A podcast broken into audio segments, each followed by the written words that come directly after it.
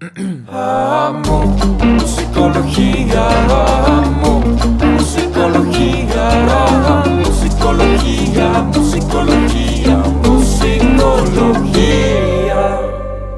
Buenos días, buenas noches, buenas tardes, buenas mañanas, madrugadas o la hora que sea. Bienvenidos. a Musicología, una semana más, un episodio más. Recuerden que estamos en Musicología, donde choca la música con la psicología, que en medio todo lo que se os atraviese. Todo el lunes, un episodio nuevo, un invitado nuevo. Y hoy, hoy se va a poner bueno. Hoy Borrego no va a poder leer expresiones faciales, pero por eso se va a poner bueno. Porque hoy tenemos nada más y nada menos que a Masegual de Diablo Calavera. Masegual es voz, charango y sintetizadores en Diablo Calavera. Es además el creador de Diablo Calavera. Y más igual, así como dato curioso del día, para que vean que aprendieron algo, en Nahuatl significa hombres merecidos. Entonces, yo creo que también por ahí viene el creador, ¿no? Entonces, sin más preámbulo, más igual, ¿cómo estás? ¿Qué tal, Pablo? ¿Qué tal, Borrego? Pues muchísimas gracias por invitarme. Y bueno, aquí estamos dándole con toda la buena energía y vibra para todos los que nos escuchan. Ah, qué bueno, me da mucho gusto, me da mucho gusto. ¿Tú, Borrego, cómo andas? Bien, bien, como dices, emocionado en un episodio diferente, más allá de las expresiones faciales. Hoy entrevistaremos a un personaje y entonces será bastante Sí. interesante entender cómo fue la creación del personaje y todo el concepto detrás de la música. Me parece que tenemos mucho de qué hablar.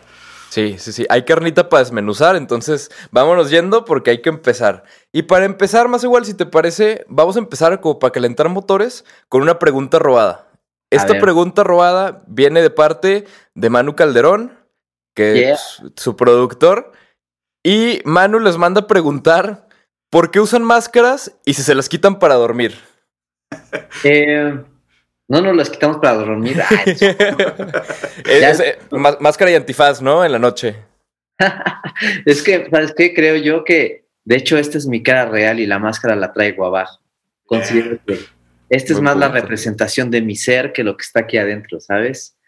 Entonces, considero que hay, un- hay toda una teoría acerca de, del uso de las máscaras, ¿no? Y ya de por sí tenemos máscaras a todo momento. Entonces, Justo. la máscara nunca me la quito, la máscara mental, la máscara del alma, ¿no? Esta sí, la física, ¿no? A lo mejor la puedo quitar. Sin embargo, aquella que es el alma, aquella que es mi propia personalidad, que a lo mejor es la parte más sincera de mí, es así, nunca, nunca me la quito. Excelente. Eh, En teoría, a ver, Borrego, tú sácanos de la duda. En teoría, ¿es posible quitarte como las máscaras, o sea, justo estas máscaras de personalidad que todos tenemos, o simplemente es algo que todos hacemos y que ponemos ¿Qué? diferentes en diferentes lados, o qué pedo? Yo, yo creo que podemos quitar de las que estamos conscientes, y ahí es donde está el problema, que no de todas estamos conscientes. Entonces Ah. hay muchas máscaras que ya traemos y que no sabemos por qué hacemos lo que hacemos y entonces termina siendo una máscara. A veces es una reacción a algo que no conocemos de por qué estamos actuando de esa manera. Pero digo, a nivel consciente, en, en procesos terapéuticos y todo, mucho tiene que ver con esta introspección y autoconocimiento. Y sí creo que llega un momento en donde... Digamos que te quitas la armadura, quizá no la máscara completa, pero la armadura puede que sí. Sí. Totalmente coincido. A mí se me hace que Borrego es parte de Diablo Calavera o ya es Diablo Calavera. Yo, yo, yo, yo, de hecho, por eso armé esta entrevista, ¿eh? Yo dije, a ver, quiero ver si, si se aparecen Borrego y Macehual al mismo tiempo, para ir eliminando así integrantes. Es Vamos más, a invitar uno es a uno. lo- lo que puedo decirles es que Borrego y Macegual son la misma persona. Exacto, exacto. Oye, Borrego, pues eso tendrá sentido, ¿eh? Yo siempre he sentido que tienes un proyecto musical por ahí. Nada más que lo único que desmiente que Borrego pueda ser parte de Diablo Calavera es que no cantan trovas, güey. Si fueran trovas, pensaría que es Borrego, pero no. Lo que pasa Ah, es ah. que este, la faceta escondidísima de Borrego. Es- eh, sí, sí, está sacando sus, sus alter egos dentro de, de Diablo Calavera. Oye, me pongo, me pongo la máscara y cambio de género también. Exacto. Ahí bien, está. bien. Excelente. Oye, más igual, y pues hablemos de, de- del elefante en el cuarto, ¿no? Que es esta parte de las máscaras, del concepto, pero no nada más como lo superficial, sino que, digo, no sé si tú le dirías concepto, pero tienen un tema muy profundo en toda su música, o sea, es... Es, no, no es un disco conceptual, no es un, es un artista conceptual. O sea, siento yo que todo es un concepto y todo va por la misma rama. Entonces, no sé si nos puedes contar más igual cómo, cómo empezaron y cómo decidiste este concepto o cómo te decidió tomar este concepto. Es correcto, Pablo, totalmente de acuerdo. Somos un artista conceptual, efectivamente, porque nosotros queremos representar algo, ¿no? Y queremos representar nuestras raíces. Queremos representar lo que por mi, por mi sangre corre, ¿sabes? Quiero representar a mi abuelita, a mis tíos, a mis ancestros, etcétera, ¿no? Y, y todo lo que sentimos que corre a través de nuestras venas y nuestra alma. Eh, ¿cómo, ¿Cómo inició esto? Bueno, pues yo recuerdo que data del año 1950. Ah, no es cierto. este, bueno, yo, yo recuerdo que, que pues yo escuchando muchas bandas, ¿no? Desde, desde chico tengo la influencia del rock gracias a mi papá, eh, que él era así como rockero de corazón, ¿no? Entonces, yo siempre escuchaba el rock y el rock y el rock, ¿no? Y también por parte de mi mamá como que la música tradicional y la música clásica que le gusta a ella. Entonces, yo dije, bueno, todo lo que escuchan es rock en inglés, es, ¿sabes? Este, a lo mejor este, música clásica tampoco hay eh, como grandes exponentes de la música mexicana eh, en cuanto a música clásica se refiere, ¿no? O cosas de ese estilo. Entonces yo dije, bueno, ¿y por qué nosotros como mexicanos, teniendo una riqueza y un aporte cultural tan fuerte, ¿por qué no somos esa lanza, ¿sabes? ¿Por qué tiene que venir un extranjero y decir, wow, Mexican Curious, ¿sabes? nosotros tenemos una importancia tremenda corriendo por nuestras venas. Por nuestras venas corre tan... Actualmente, bueno, ya somos un mestizaje, pero sin duda que seguimos teniendo algo de mexica aquí adentro, ¿no? Y, digo, bueno, ¿por qué no? ¿Por qué no mostrarlo? Entonces yo quería eso, ¿no? Yo buscaba ese sonido y después ya eh, sumé a, la, búsqueda también a Calavera y empezamos juntos a, hacer esta, esta música. Eh, ya después, posteriormente, invitamos a Diablo y a Santero, pero ya fue como una especie de encontrar esos diferentes aspectos culturales que pudieran representar a nuestra cultura, valga la redundancia, que es un diablo y una calavera que no solo representa, por ejemplo, a México, sino representa una, a, toda una, a toda una Latinoamérica, vamos, o sea, diablo y calavera son elementos súper representativos de una, de una comunidad que hoy le llamamos latinoamericana. En mi caso, bueno, ya entra la parte de Macegual, como una, como una especie de parte de concepto que, que abarca grandes cosas, que es como los puntos cardinales, el más igual como tal, que hay tratados enormes acerca de más igual, ¿no? Donde es, una, es un estrato social de los mexicas que eh, no es ni el más pobre ni el más rico, pero tiene una unión con la naturaleza tremenda, ¿sabes? Y bueno, por la parte del santero, efectivamente, el más igual tiene diferentes alter egos, que es la persona que tiene un diablo, que tiene ese sarcasmo, que tiene pensamientos malos, pero también tiene pensamientos eh, vanos, ¿sabes? Y que le gusta pues, el despapalle, etcétera, ¿no? Y que también tiene muy cerca la muerte, esa muerte que siempre te acecha. Por otro lado, también tiene la magia de, la, de lo que es la naturaleza, la magia de, no sé, leyendas y culturas que tenemos en toda Latinoamérica. Con base a eso, decido que que esa sería la representación de los personajes, ¿no? Todas las personas con las que yo eh, toco en Diablo Calavera son mis hermanos, prácticamente nos conocemos de muchísimos años, prácticamente hemos eh, convivido en diferentes aspectos, tanto musical como personal, y bueno, todos ellos eh, también tenemos como esta idea de qué queremos llevar al mundo, ¿no? Queremos llevar a Latinoamérica y a México a través de las fronteras, y por eso esto mismo pues creo que tiene una coherencia y una sencillez y una realidad que no podemos negar nosotros mismos. Entonces, por eso creo que logra ser representativo. Al final, la creación de, las de los personajes, bueno, los fuimos dando de acuerdo también un poco a nuestras personalidades y por eso es que muchas veces en las entrevistas decimos que, que al parecer creemos que los personajes se, agregaron a nosotros o nosotros al personaje, ya ni siquiera sabemos, o sea, realmente creemos que es parte también de nosotros.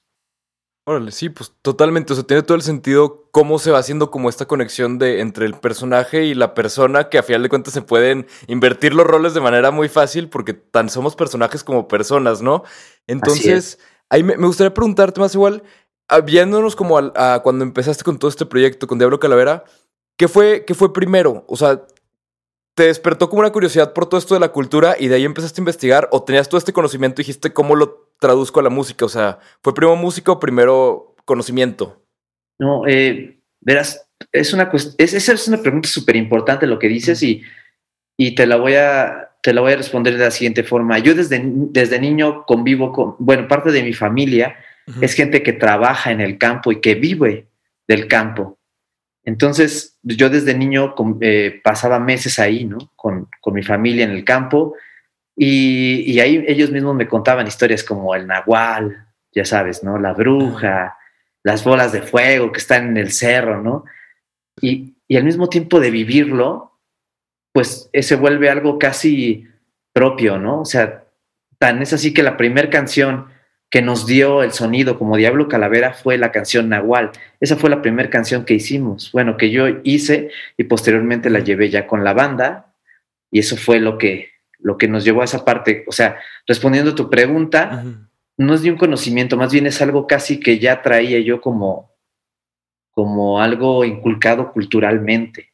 O sea, entre las historias y entre lo que veo, entre la tierra, entre los magueyes, entre todo ese tipo de cosas, pues es algo como que ya lo traes, como que ya es algo que corre dentro de ti, ¿sabes? Justo, justo. O sea, no, no, viene de un libro de historia, viene de, de, lo que viste y de lo que viviste, ¿no? Y creo que por eso lo logras traducir tan cabrón a música, sí. Oye, Pablo, no sé si estés de acuerdo conmigo, pero el concepto completo, los personajes y demás, a, mí me dio esta sensación de qué padre ver representado a México, en específico, como dices, quizá toda Latinoamérica, pero desde mi conocimiento a México, de una manera no, no tan caricaturizada, ¿no? O sea, este es un México más real, más de raíz, más, menos superficial, menos accesible quizá para los extranjeros. O sea, como que este me sonó al México más nuestro. Este, desde los personajes, el concepto, los sonidos y, y, demás. Y ahí me llevó ahí un poquito quizá a filosofar de más, pero, pero me quedé muy clavado con el sonido de, de su música y muy clavado con esta idea de qué tanto estamos avanzando y qué tanto, como dice Pablo, también estamos regresando a lo que ya fue. O sea, esta idea de vamos al supermercado y, y estamos utilizando bolsas porque las de plástico ya no son y entonces ya estamos empezando a comprar como nuestros abuelos con bolsas este, que traemos nosotros en el mercado. Y qué tanto ya vamos más al mercado en vez de ir a la tienda de conveniencia porque estamos entendiendo el, las personas que trabajan en el campo. O sea, como que mucho que decimos, ah, estamos avanzando y estamos, pues en realidad no estamos regresando a algo que ya sabíamos y que perdimos en el camino, ¿no? Entonces, me parece que el sonido también tiene esta característica, ¿no? O sea, como que sintetizadores hacia el frente, eh, el futuro, pero también está este sonido muy muy de, nuestras raíces y muy desde siempre, ¿no? Y entonces eso, eso me llevó como a, como a pensar qué tanto ha cambiado tu, perspectiva quizá de la vida, este, el, hecho de echarte este clavado hacia el pasado y el descubrir todo esto, como dices, que tú ya habías vivido y que conocías desde primera mano, pero cómo ha sido ubicarte entre los dos mundos, pero aquí ahora, cómo juegas con este futuro y pasado y, dónde ubicas este, dónde estás. Claro, fíjate que eso es una cuestión muy intuitiva. Siento yo que, por ejemplo, al, momento de hacer una canción, no estoy como pensando, voy a meter un sintetizador Roland y un Novation, no, sino simplemente empiezo a, observar mi, mi, entorno y, por ejemplo, a lo mejor de repente parece un poco complejo esto que voy a decir, pero así es. Observo mi entorno, inclusive percibo los olores, llego a mis recuerdos volteo a ver a, mi familia, a mi gente, a mis amigos, ¿sabes? Empiezo a ver cómo vive la vida el mexicano y entonces digo, ¿cómo suena, por ejemplo, el claxon de un carro, ¿no? Y, es, y el bullicio de todo el tráfico. Y cómo aparte está vendiendo la persona los manteles tradicionales en la calle mientras todo eso pasa. ¿Cómo se traduce eso a música? ¿No? Tan, tan, tan, tan no sé, ¿no? O sea, y una guitarrita de repente tradicional al fondo, ¿sabes? O sea, eso es México. Solo bastaría con, de verdad, visualizar nuestro entorno para poder decir, ¿a qué suena mi México? Y entonces con eso vienen las ideas, ¿no? Y digo, ah, ok, ya escucho el sonido, escucho el sonido del tráfico, suena a esto y escucho y, y veo la persona que está a lo mejor este, tratando de vender su, su material tradicional para, para poder comer y entonces eso se traduce en una sensación y en un sonido y se traduce también puede traducirse en alguna caja de la guitarra y puede también tener un, este, un ritmo, ¿no? Y eso ya se llama un aspecto cultural y eso es lo que tratamos de hacer, ¿no? Y, y, y así es como trato de, de componer. Entonces, ¿cómo, ¿cómo puedo yo conjugar ese tipo de cosas? Pues así, un México antiguo que todavía eh, todavía está presente en nuestro México actual, pero no le damos de repente la, la importancia que tiene y ese México actual que de repente es un caos y es tecnología y es eh, más tráfico y es más problemas y es también mayor eficiencia y también está lo tradicional que todavía conserva el olor a tierra mojada, ¿sabes? El maguey, ¿sabes? La lluvia que moja la tierra, es así de sencillo. Bueno, es así de sencillo y así de complejo, ¿sabes? Sí, al mismo tiempo. Sí, claro. Sí, justo, y además es, es como muy especial la manera de verlo, porque sí, creo que todo esto viene a lo mismo también que decía Borrego, ¿no? De, de cómo realmente nada avanza, solo damos la vuelta, ¿no? O sea, yo, yo la primera vez que escuché la, la, la teoría del eterno retorno de Nietzsche, yo dije que, ay, qué locura, güey, qué hueva. ¿Cómo que todo vuelve a pasar? Y luego lo piensas de otra manera y dices, ah, pues sí, o sea, todo, todo da vueltas, o sea, todo da vueltas. Y era justo lo que, lo que comentábamos ahorita antes de empezar la entrevista que estamos platicando, que empezamos a hablar, no sé ni cómo llegamos ahí, pero de, de, esta teoría de que realmente nunca hemos avanzado, o sea, bueno, que realmente ahorita estamos más atrás tecnológicamente de lo que llegamos a estar en otras épocas, ¿no? O sea, en épocas de, de los mayas, de los aztecas, tecnológicamente estamos más avanzados en otras áreas, pero no estamos tan avanzados en áreas distintas, ¿no? Como astronomía, cosas así. Como por ejemplo estas piedras, no, no, no sé si tú te acuerdas, Borreo, pero la piedra esta que, tiene la inclinación que debe tener un astronauta cuando despega. Este tipo de cosas que dices de que, güey, ¿cómo? O sea, ¿de dónde viene esto? Y creo que esto viene a lo mismo de, del eterno retorno, ¿no? O sea, de que estamos dando vueltas y sí, justo como dices, las bolsas de plástico ya no se pueden, entonces ahora llevamos nuestras bolsas y pues eso sea nuestros abuelos, ¿no? Llevaban sus bolsas porque así funcionaba y se compraba de una manera porque compras en el mercado y ahora está de moda ser orgánico, entonces vas y compras a los productores en vez de ir al súper porque transgénicos y demás. Entonces realmente pues sí, todos estamos dando vueltas, o sea, todos estamos dando vueltas y llegando a cosas distintas y cosas diferentes. Lo padre es que vamos encontrando proyectos nuevos, ideas nuevas, como es el caso de Diablo Calavera, ¿no? Que realmente trae una propuesta nueva, pero que al mismo tiempo, al igual que las bolsas, dices de que, ah, de ahí viene, pero es algo diferente. O sea, es otra cosa, es la versión remasterizada, ¿no? Entonces... algo que dices, Pablo, es súper importante lo que estás diciendo porque creo que efectivamente todo se traduce a una cuestión de que es regresa a tu origen. Cuando realmente todo está hecho un caos y todo, todo a lo mejor no encuentras ni pies ni cabeza, siempre es importante regresar a tu origen. Justo, justo. Y además a veces pasa, y he escuchado muchas historias de gente que lo que le pasa es que sale de, de, su lugar de origen y ahí es donde realmente aprecia, ¿no? Aprecia lo que tiene, aprecia lo que es y aprecia el de dónde viene, que a mí también me pasó. O sea, si me, me fui a estudiar fuera y yo nunca me había sentido tan mexicano como cuando me fui a México. Y, y es lo que pasa, es la, la, esta idea de no sabes lo, lo, que tienes hasta que lo pierdes. Y creo que eso nos ha pasado mucho. No, no sé ustedes qué experiencia tienen con eso, pero o sea, como eso de, de, irte y ahora sí lo aprecias porque ya no estás. Sin duda, sin duda. Eh, me encanta porque el 15 de septiembre todos somos mexicanos, a más no poder. El 15 de septiembre escuchas todas las canciones que no escuchaste todo el año, eh, ganas, ¿no? Pero dices... Uh -huh mexicano eres siempre, o sea, es algo innegable en tu corazón, en tu alma, en tu sangre. O sea, más bien es algo que debes celebrar todos los días. Así que, en serio, tenemos una riqueza de verdad cultural tremenda. O sea, no podemos de pasarla por alto. O sea, pero efectivamente a veces nos da esta ceguera. Por eso yo no tengo ojos, miren, me los quité. Para pa, pa que, que no haya ceguera, sí, sí, pues. Si no hay ojos, que no vas a ver? Para poder ver bien, claro, para enfocar. Exacto.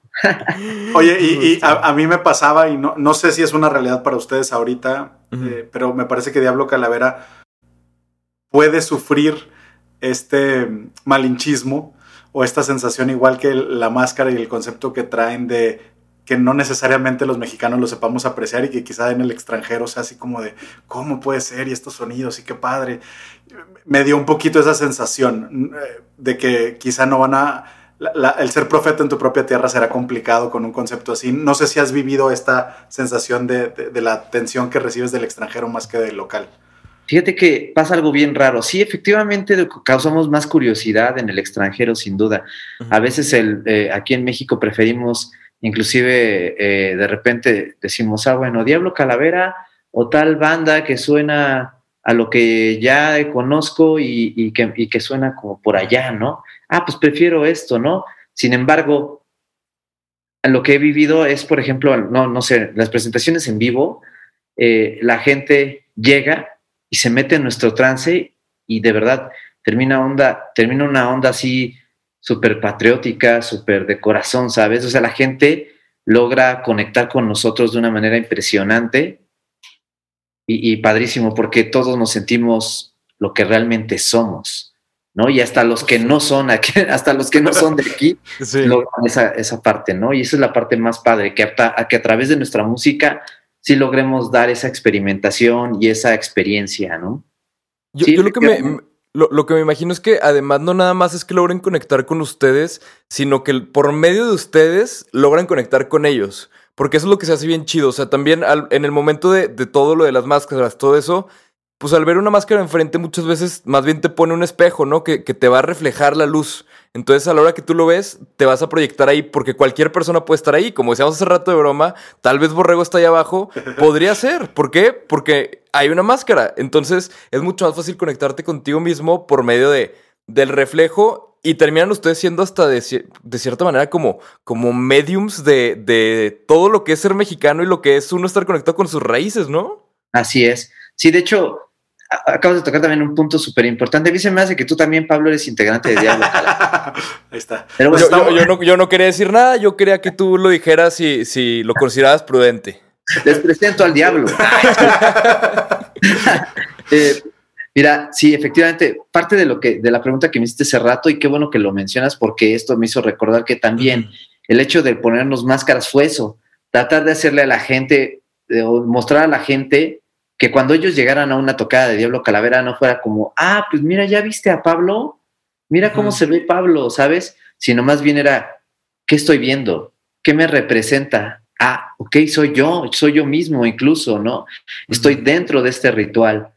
Entonces, eso fue también parte, o sea, el evitar ya ese, ese, o nos gusta más bien ser esos antihéroes, ¿no? De, no me importa si estoy guapo, si estoy feo, si traigo el pantalón roto, ¿sabes? O sea, si, eh, no sé, ¿no? O sea, más bien que no hay nada aquí que, que, no, se, que no sea algo homogéneo en nuestra cultura mexicana y que tú como mexicano vas a identificar y vas a decir, eso no tengo, o sea, no, no puedo ni siquiera como eh, rechazar de alguna forma porque simplemente es parte de una cultura.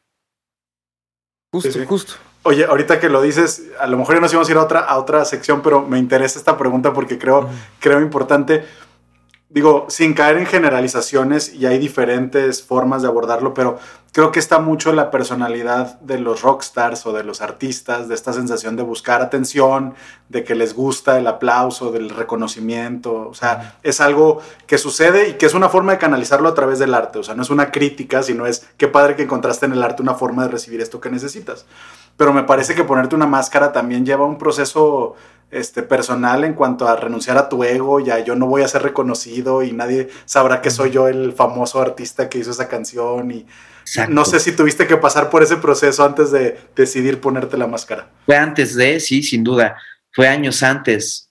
El momento, que, en el momento en el que decidimos que el Diablo Calavera era un ente conformado por cuatro alter egos que usan máscara, ya teníamos clara esa parte. Pero efectivamente, Borrego, le das totalmente a clavo. Tú eres más igual, ¿verdad? Ese soy yo. No, pero sí, definitivamente así tal cual. O sea, era, no me importa que pienses quién escribió la canción, ni, ni, ni cómo soy físicamente.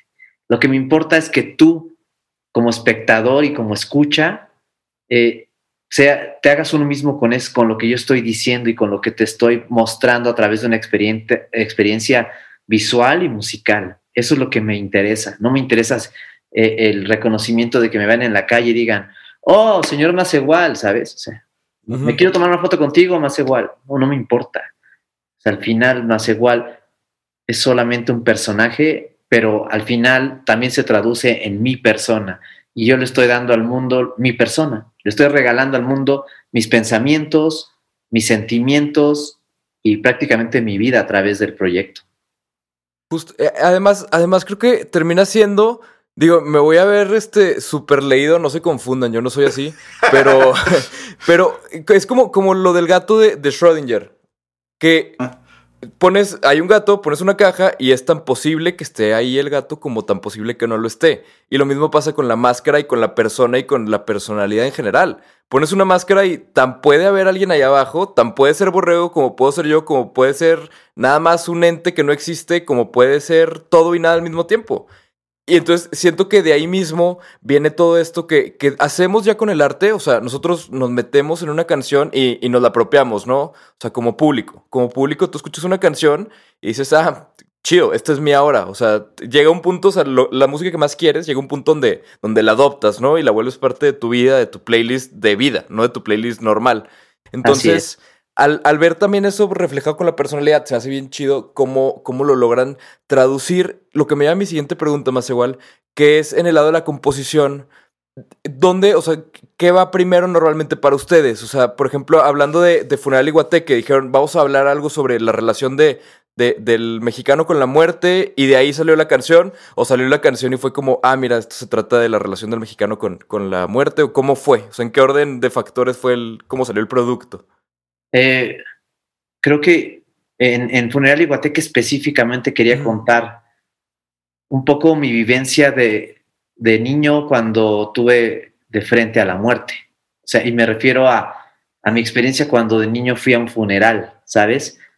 Y afortunadamente o desafortunadamente, no sé cómo mencionarlo, en ese entonces yo vivía en un pueblito, en un pueblito eh, lejano en Chiapas. Eh, uh -huh y me tocó ver un funeral así de un pueblo. Para ponerte un poco en el contexto, yo vivía en ese pueblo, o bueno, mis, mi familia y yo vivíamos en ese pueblo, donde mis compañeros iban descalzos a la escuela, ¿sabes? Entonces imagínate cómo era un funeral, ¿sabes? Era músicos tocando, con guitarras medio desafinadas, cantando, pero con mucho sentimiento, un ataúd, eh, muchas flores, mucho incienso, un campo, sea, no era como un vela, como, como se hace aquí en la Ciudad de México, ¿no?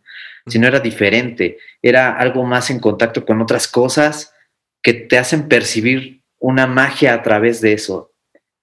Y bueno, lo que yo quise hacer con Funeral Iguateque era eso, cómo un mexicano o un latinoamericano vive la muerte a través de esa experiencia que le llamamos homenaje a una persona y bueno, conjugándolo también con otras experiencias como la calenda de Oaxaca, por ejemplo, también conjugándolo con, hasta con una película que se llama, por ejemplo, a lo mejor eh, Viva Tepito, ¿no? Donde me acuerdo que vi estaban en un funeral y entonces tenían que estar, este, llevaban su botella, ¿no? Y entonces tenían que dispararle las chelas a todos o el alcohol a todos, dependiendo, eh, para, para estar ahí dentro del funeral y que al final el que llega al funeral también se quiere ligar a la viuda, ¿sabes? O sea, todo eso es México, ¿no?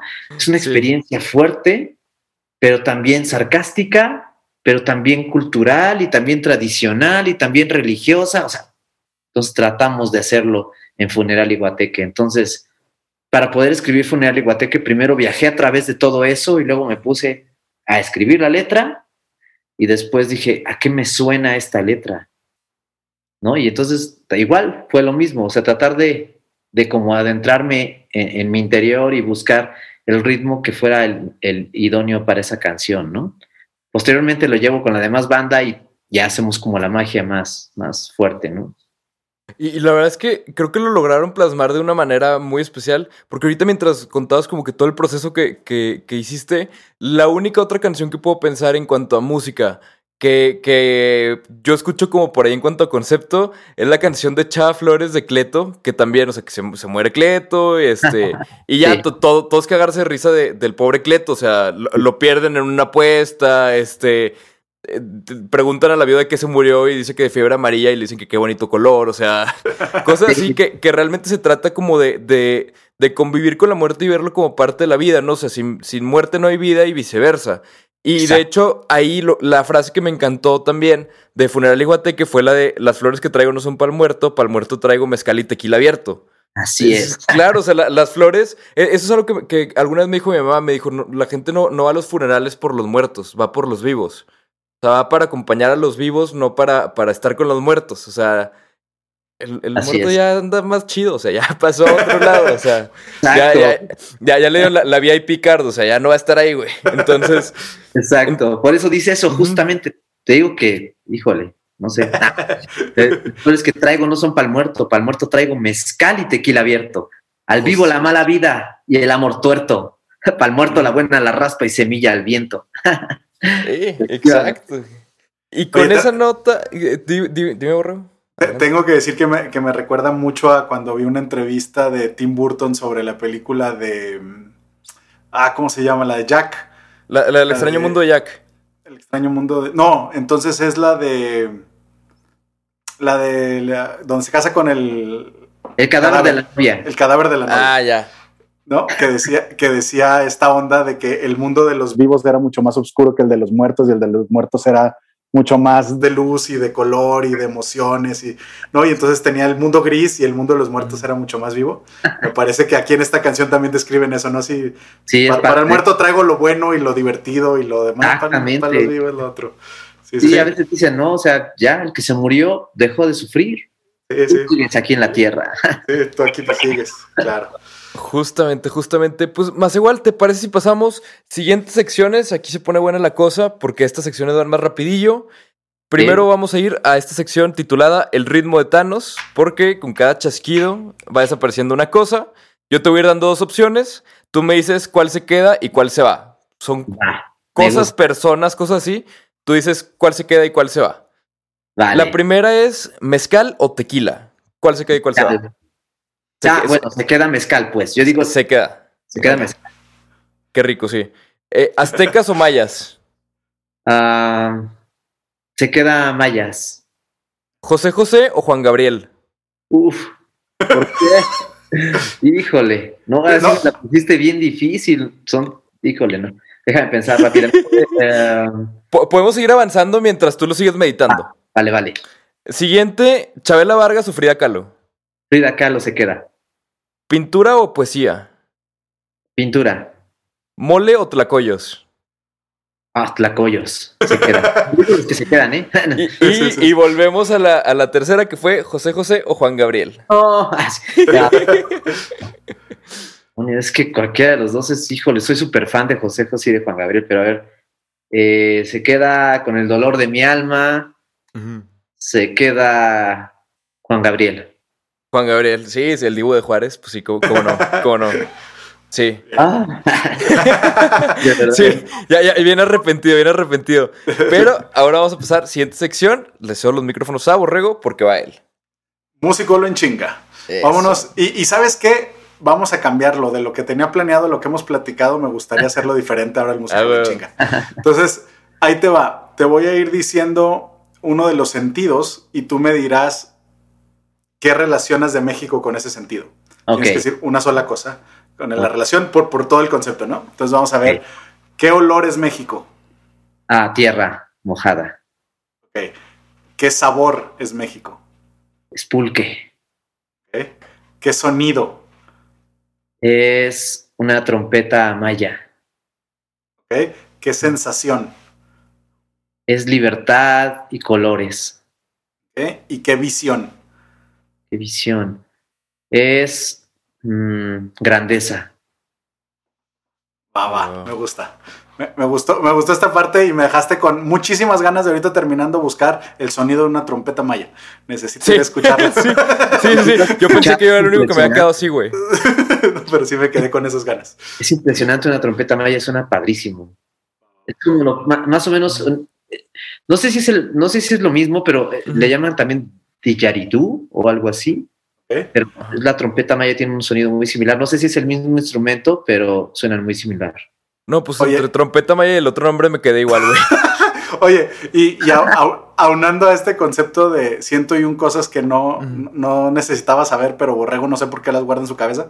El, el olor a tierra mojada, me gusta mucho la palabra que se usa para describir eso. Claro. Hay ¿Cómo una palabra, petricor. ¿Cómo? Petri- petricor. Petricor, wow. Ah, Esa pues es la fue- pa- eh, es que- ¿Te acuerdas la vez que no pudiste estar un, un episodio de Borrego que, que te suplió Pau? Que entrevistamos a Abraham Gu y Ajá. que, y que él dijo que su nuevo disco se iba a llamar Petricor, que de hecho todavía no sale, Ah. según yo. Dijo que se iba a llamar Petricor. Y Borrego estaba un arrepentido de que no, ya sé qué sienten los jugadores en la banca cuando están lesionados. Se siente gacho, güey. Es que esa, esa palabra, yo siempre, me encanta el olor a tierra mojada. Y yo siempre sé tierra mojada, tierra mojada. Y un día leí, existe una palabra para describir ese olor. Y yo, a ver, petricor. Y se me quedó grabada, no sé por qué. La palabra. Es- es- está, está mucha la palabra. Suena como, como a embrujo de, de Harry Potter, güey. Co- Como que, ajá, así como que con esa madre abres una puerta o no sé. Oigan, y ahora sí, más igual pasamos. Última sección. Esta sección es titulada El Jam de Asociación. Te voy a decir primero yo cinco palabras y tú vas diciendo lo primero que se te venga a la mente con cada palabra y luego sigo borreo con cinco palabras. ¿Preparado? Ok, Dale. Va. Primer palabra, cósmico. Estrellas. Tradición. Eh, huipil. Agua. ah, sagrada.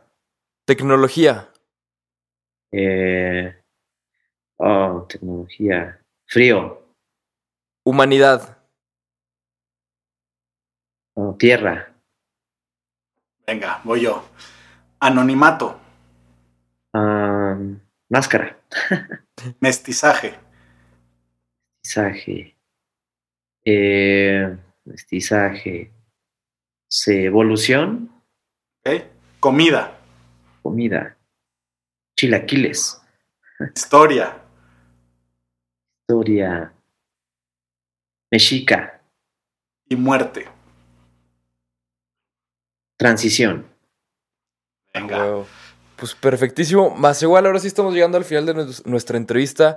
¿Algo más que quieras agregar? ¿Algo más que quieras comentar? Pues agradecerles principalmente a ustedes por, por esta gran entrevista y la verdad que me la pasé genial.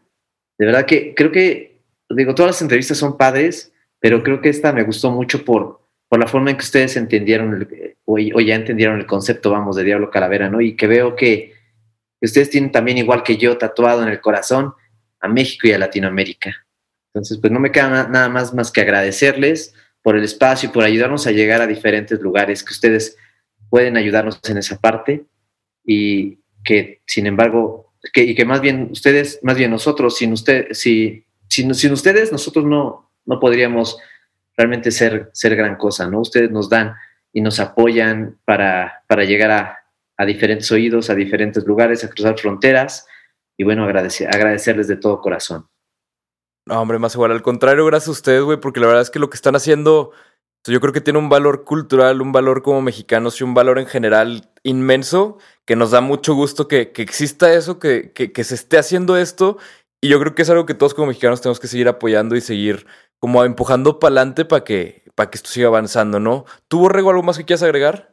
Ah, como siempre, decirles que no nos crean, que vayan y escuchen la música Justo, de Diablo Calavera y que ustedes formen el juicio, pero créanme que se van a llevar una, una bonita sensación de sentirse orgullosos de su pasado, pero encontrar un, un sonido nuevo a lo que suena ese pasado. Entonces vayan y escúchenlo y, este, y, y se, se- se darán cuenta que vale la pena. Y yo ansioso de que se pueda volver a conciertos porque leyendo lo que ustedes hacen y cómo es todo un ritual, el concepto y demás, me encantaría algún día este, poderlos ver en vivo. Pues que crees Borrego hay una tocada próxima Venga, platícanos. Ah, a ver. ¿Están en Venga. Ciudad de México o dónde se encuentran? No, nosotros estamos en el norte, en Torreón. En Torreón. Me imagino que por acá no planean pasar muy pronto. Estamos acostumbrados, no pasa nada. Bueno, vamos a tener, si tienen la oportunidad Ajá. de, de- de estar por la Ciudad de México, el 14 de agosto vamos a estar en Terraza Franciscana, que es en, eh, en el centro de la Ciudad de México. Y bueno, se va a poner genial. Y bueno, ojalá tuvieran la oportunidad de, llegar. Y si no, me imagino que de todas formas va a haber algún video que alguien o que van a grabar a alguien para subirlo a las redes y, y ahí podrán estar a lo mejor percibiendo un poco de lo que vamos a estar en ese día dando. Ufas, pues, no, pues ya. sí. eh, borrego, hay que, hay que ver cómo le hacemos, güey. Hay romper, hay, que, hay que romper el cochinito que ya no existe después de pandemia, güey, pero vamos a. Sí, va, ya, ya estaba roto. Ya, ya estaba roto, güey, pero, pero ni pedo. Yo creo que si empezamos a caminar ahorita sí llegamos, güey. Venga, vamos a empezar el viaje. Una vez. Un, un- un lonchecito y fuga, nada más pa- para, pa- para llegar, para llegar Para bien. aguantar, para aguantar. Oigan, y pues nada, por último, agradecerle mucho, obviamente, a los dos. La verdad es que un gusto, como siempre, platicar contigo, Borrego. Un gusto haberte podido conocer más igual y aquí tienes tu casa cuando gustes. Y por último, agradecer muchísimo a toda la gente en su casa que pues, nos permite hacer estos así. Si hacemos esto, si tenemos la oportunidad de hacer este tipo de platiquitas, de entrevistas, pues es porque ustedes lo ven, porque puedo servir de medio y porque podemos servir como para comunicarles lo que a nosotros nos late también y lo que nos gusta. Y pues nada, como dice Borrego, no nos crean, pásense, pásense por Diablo Calavera, así lo encuentran en todas, todas las plataformas. De hecho, eh, en redes está como Diablo Calavera MX, Y así lo encuentran en todos lados. Y pues nada, dense una vuelta, escúchenlo. Y la siguiente vez también que huelan a tierra mojada, denle play a Diablo Calavera. Porque la neta es- es- se se hallan muy bien esos olores. A mí se antojó que huele la tierra mojada. Lástima, vivimos en medio del desierto, güey. Aquí nunca llueve, pero, pero ahorita, ahorita saco la manguera y lo arreglamos, güey. Exacto, es muy sencillo. Mójenla, la huelen. Y. Y ya huele a tierra mojada, efectivamente. pues nada, nos vemos la próxima semana con un episodio nuevo. Bye. Adiós.